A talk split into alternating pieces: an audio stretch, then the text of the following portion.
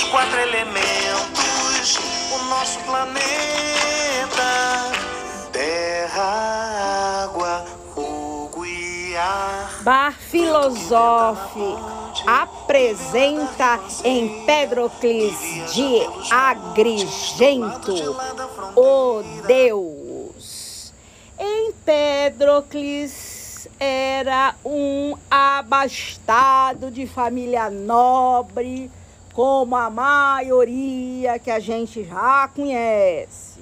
Mas o que vocês não sabem é que ele era considerado Deus porque ele curava as pessoas. É, já vou logo começando, falando logo, dando a letra. Corria a boca solta que ele curava as pessoas. Além de ser um poeta, um orador, né, que tinha uma retórica de Pará Agrigento, que era uma cidade próspera, tá? Ele também era metido com política e um defensor da democracia. E também ele era um devinho. Ele devinhava as coisas, senhoras e senhores. Mas eu vou explicar para vocês que esse adivinho que vocês estão pensando não eram réis, adivinho, que você chegava lá e, e dizia assim: ai, eu vou casar com aquela cafuringa, eu vou ter filho. Não, não, não, não, não, não. Ele era aquele adivinho que era conselheiro do rei que, é, que respondia perguntas divinatórias no sentido macro, no sentido daquilo assim, de coisas futuras que poderiam acontecer, tipo assim, aquela viagem que eu estou pretendendo fazer e que vai trazer bons frutos para o meu negócio, vai ser legal? Aí vinha aquelas pitonisas lá, né? Com aquelas com aquelas histórias, com aquelas falas que ninguém entendia, o que tanto dava pro sim como dava pro não. Mas é, é isso aí. Então ele era esse tipo de adivinho, tá? E assim, ele era muito democrata. E a cidade que ele vivia, é, vivia é, em guerra. Né? Vivia, vivia em guerra.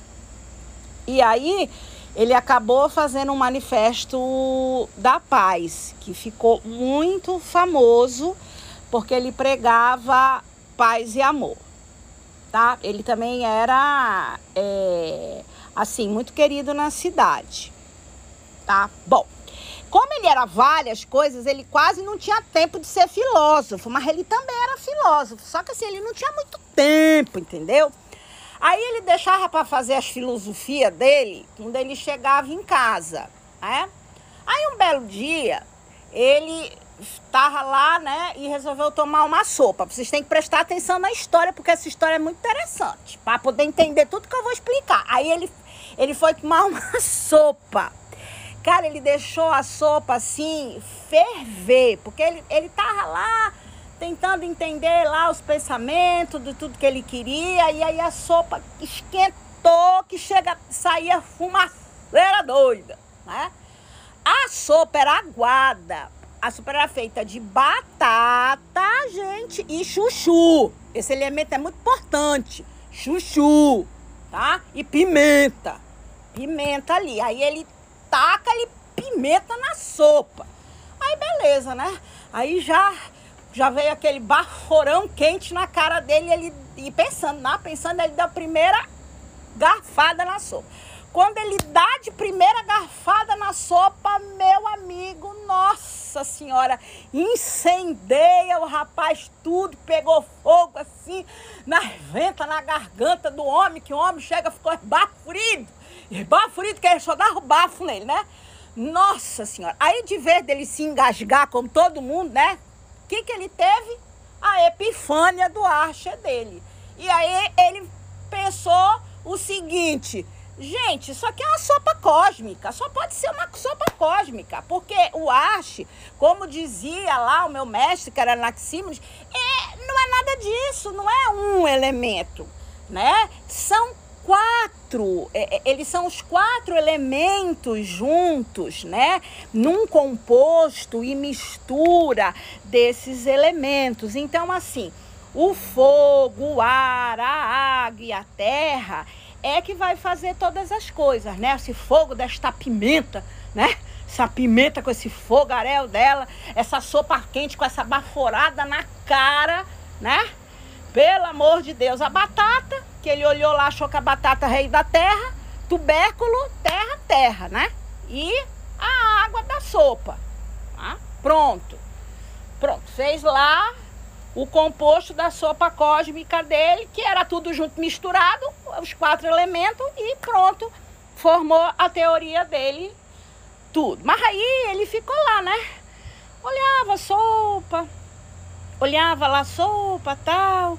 E, e, e aí foi quando ele teve essa conclusão, né? Pluralista da coisa.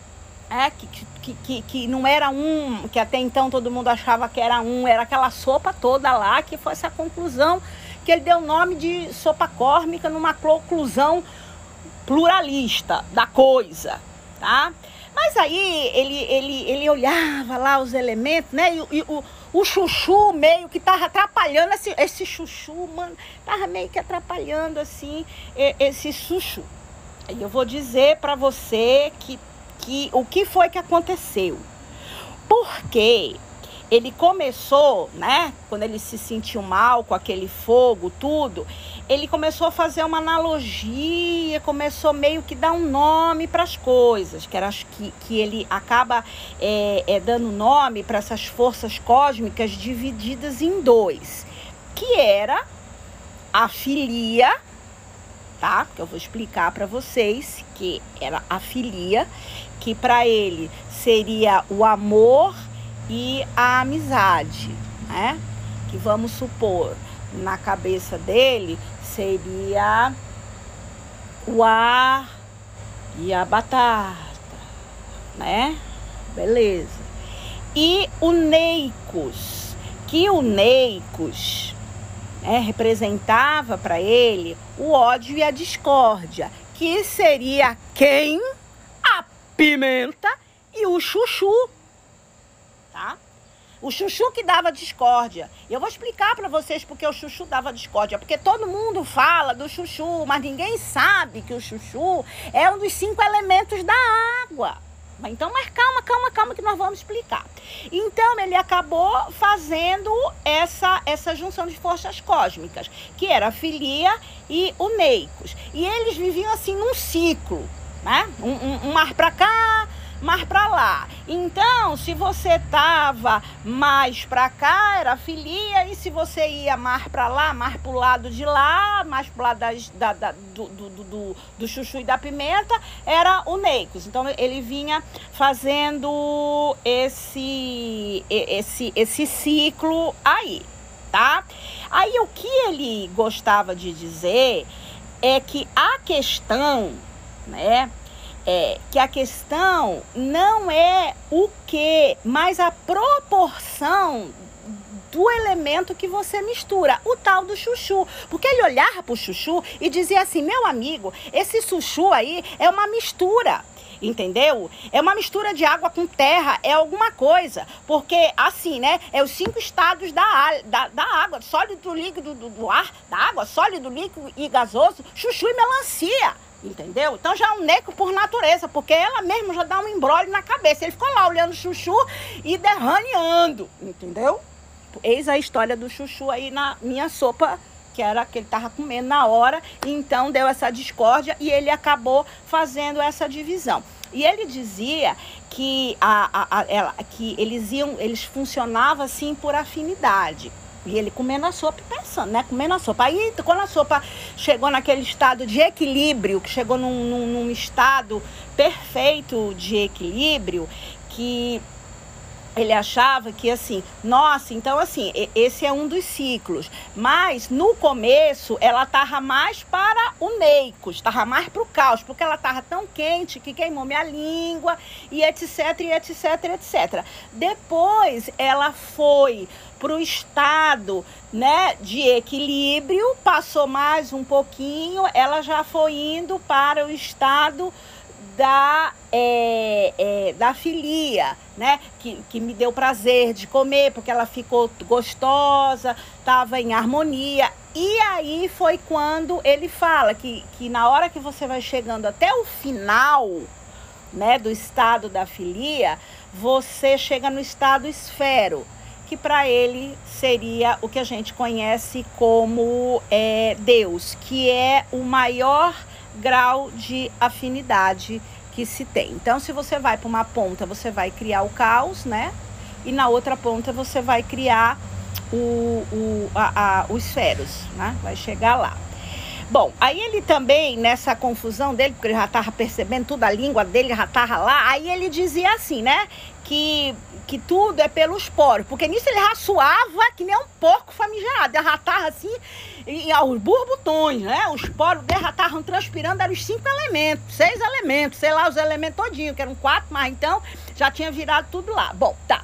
Aí ele fala que é o seguinte, que a percepção nossa é, é do mundo são pelos poros, né?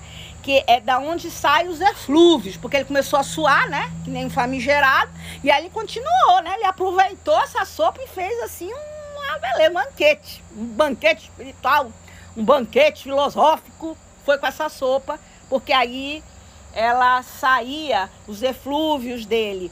E, e quando o, o, o sai o eflúvio, sai os elementos. E aí você reconhece o, o elemento porque está saindo de você. Então, é, saindo o eflúvio do ar e o, o, a tua mão vai reconhecer o ar pelo ar, porque ela vai sentir lá o, o baforão. E assim vai. A única coisa que, que era o contrário era o olho, porque na realidade você via o elemento, você reconhecia pelo olhar. Bom, é isso. Aí a gente vai seguir com essa teoria, porque ele já estava desenvolvendo essa teoria e ele vai falar para gente sobre o orfismos. Bom, resumindo tudo, isso é uma teoria que já tinha vindo lá, estava solto pelo ar, porque é uma teoria dos hinduístas, então não era nada muito novo para a época, porque já existia esse pensamento do outro lado do mundo a respeito do, dos ciclos, né? Ele, ele tinha na cabeça grega dele que a gente foi banido lá do Monte Olimpo porque a gente andou fazendo cagada e a gente veio para cá para nos redimir desses erros, desses atos é, errados, né? Que tudo isso vai ter nome no hinduísmo, mas enfim, ele não fala sobre isso. E a gente vai ficar nessa, ne, ne, vivendo nesses ciclos até que a gente consiga então se resgatar, que a gente consiga então repará-los para voltar para casa. Mas é, nesses ciclos que a gente vem, a gente não precisa vir sempre do mesmo jeito, né? A gente não precisa vir sempre como pessoa. Você pode vir também como formiga, outra formiga. Você também pode vir como uma lagartixa, né? Até para os que não gostam, como uma barata. Mas Kafka gosta. Então também pode ser como uma barata, porque para ele tanto faz, tá? É essa teoria que ele tem na cabeça dele. Então, partindo desse, desse negócio, vocês, ele, ele fala que o ser é uno, mas ele é indivisível e que não há nem nascimento nem morte pura, tá? Tudo é uma dissolução de determinadas substâncias. A gente tem que ter isso na cabeça para seguir com a conversa dele, tá? Porque ele tinha isso em mente. Bom, ele vai dessa fonte dele, gente, vários bambambãs vão vão beber. O, o Henry Bergson, que eu sempre gosto de citá-lo aqui, vai falar no Elvitan. O Nietzsche sobre vontade e potência, também bebeu nessa fonte e como ele era o queridinho de Aristóteles, que o Aristóteles vai transformar isso na tal da teoria do primeiro motor, ok? Só para vocês abrirem aí a cabeça de vocês. Ele escreveu, logicamente, sobre a natureza, que era uma obra mais anto e cosmológica, e também ele vai falar sobre o Carmen Lustral. E esse Carmen Lustral é, somente ideias espirituais, porque ele se considerava, ou ele era, porque ele curava, era devinho tudo, um ser espiritual, ok? Quando ele já estava ali por volta de 72 anos, é, a decrepitude já estava chegando nele, decrepitude porque ele já estava assim, já não era mais o mesmo, já não tinha mais dente, porque os dentes começaram a cair, etc. E aí ele pega os discípulos dele, ele não montou escola nenhuma, tá, gente? Mas ele tinha os discípulos dele. E ele pega e, e, e vai lá pro, pro Vesúvio, porque ele já tinha feito as ideias dele, já estavam tudo por lá escrito, achou que já não tinha mais nada para dar, porque ele já, já nem sopa da batata com chuchu ele conseguia comer. Então já, tava, já resolveu que ele tinha que ir lá pro, pro Etna. E aí ele sobe o, o, o, Etna, que naquele tempo o, o Etna estava tava ativo, nunca, nunca parou de estar ativo, mas enfim, já estava fazendo uns barulhinhos lá. E aí ele pega e se joga lá de dentro. E o Etna fica com ele e só devolve as sandálias chamuscadas do velhinho. Ok? As más línguas, as más línguas, como sempre, as maledicência alheia diz que ele achou que ele ia pular lá e ia voltar renovado, entendeu? Mas é, olha, tudo é maledicência. Ele não pensava isso não, ele achava que ele já tinha cumprido o que ele tinha que cumprir e como ele não acreditava na morte pura e nem no nascimento puro, ele simplesmente se jogou lá naquelas lavas que era o elemento fogo para ele, porque ele ia sair lá é, misturado com outras substâncias e ia voltar de novo outra coisa, entendeu? O que voltou outra coisa foi a sandália dele.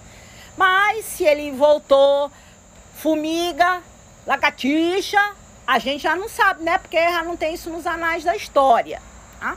Eu acabei de falar para vocês sobre Empedócles de Agrigento, que viveu de 494 a 430, que dizia que as quatro raízes de todas as coisas são fogo, ar, água e terra. Se você quiser perguntar, brigar, brigar não vai discutir, falar, comentar ou pedir explicação, por favor, você me encontra lá no Instagram, bar.filosófico. É bar.filosófico, deixa lá os seus comentários, fala lá o que você tem para falar e eu vou responder se eu conseguir encontrar de novo o mancebo no nosso bar filosófico com vocês. Muito prazer e até semana que vem.